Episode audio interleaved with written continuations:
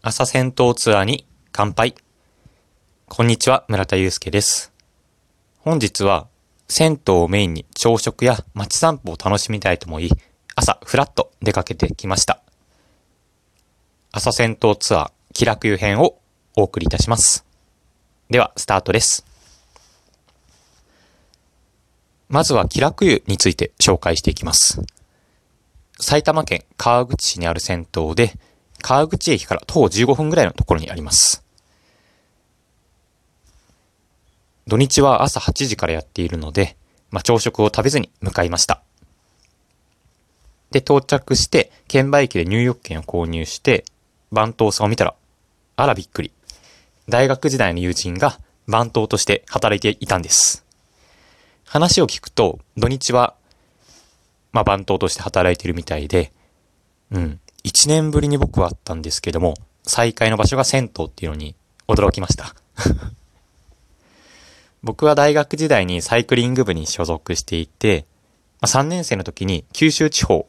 の一周旅をした時の仲間なんですね。気楽湯のお風呂に入りながら、熊本の阿蘇山の登り道だったり、みんなで寝たテント、あとは一緒に電気風呂入ったんですけれども、そんなことを思い出しながら、懐かしさにしみじみと、そんな不思議な体験をしました。で、お風呂から出た後は、彼と少しお話をして、彼がこの一年間何をやってきたのかとか、現在、そして未来について話をしました。あとは煙突の仕組みとか、銭湯についてもお話を聞けたので、すごく楽しい気分をで、気分で気楽湯を後にすることができました。で、今回の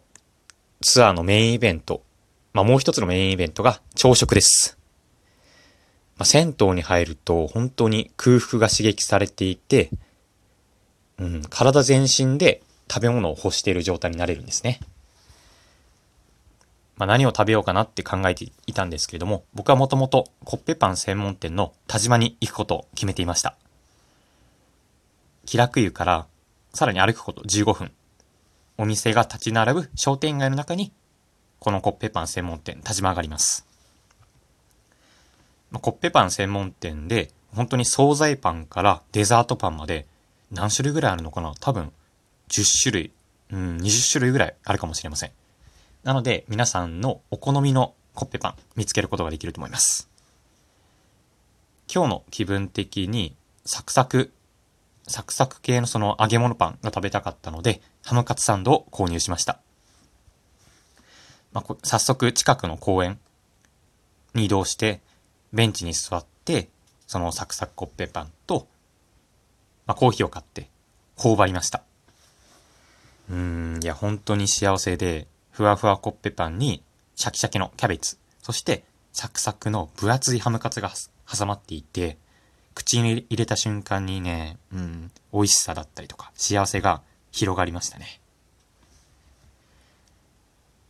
まあ、こういう風にして、銭湯を起点にして、朝早起きして、運動したり、食べたりっていうね、ツアーは本当にな、本当に楽しいなと思いました。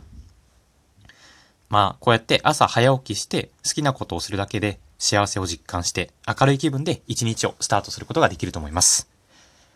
さらに銭湯であれば眠気も吹っ飛び、まあ、空腹も刺激されると思うのでご飯も美味しく楽しめます。もし皆さんが住んでいる近くの、なんだろうな、皆さんが住んでいる街の近くに朝からやってるよっていう銭湯があったらこういった旅を計画してみても面白いかもしれません。また僕も違った場所でこういったツアーっていうのを開催していきたいと思います。本日もお聴きいただきありがとうございました。今は1時半ということで午後も楽しんでいきましょう。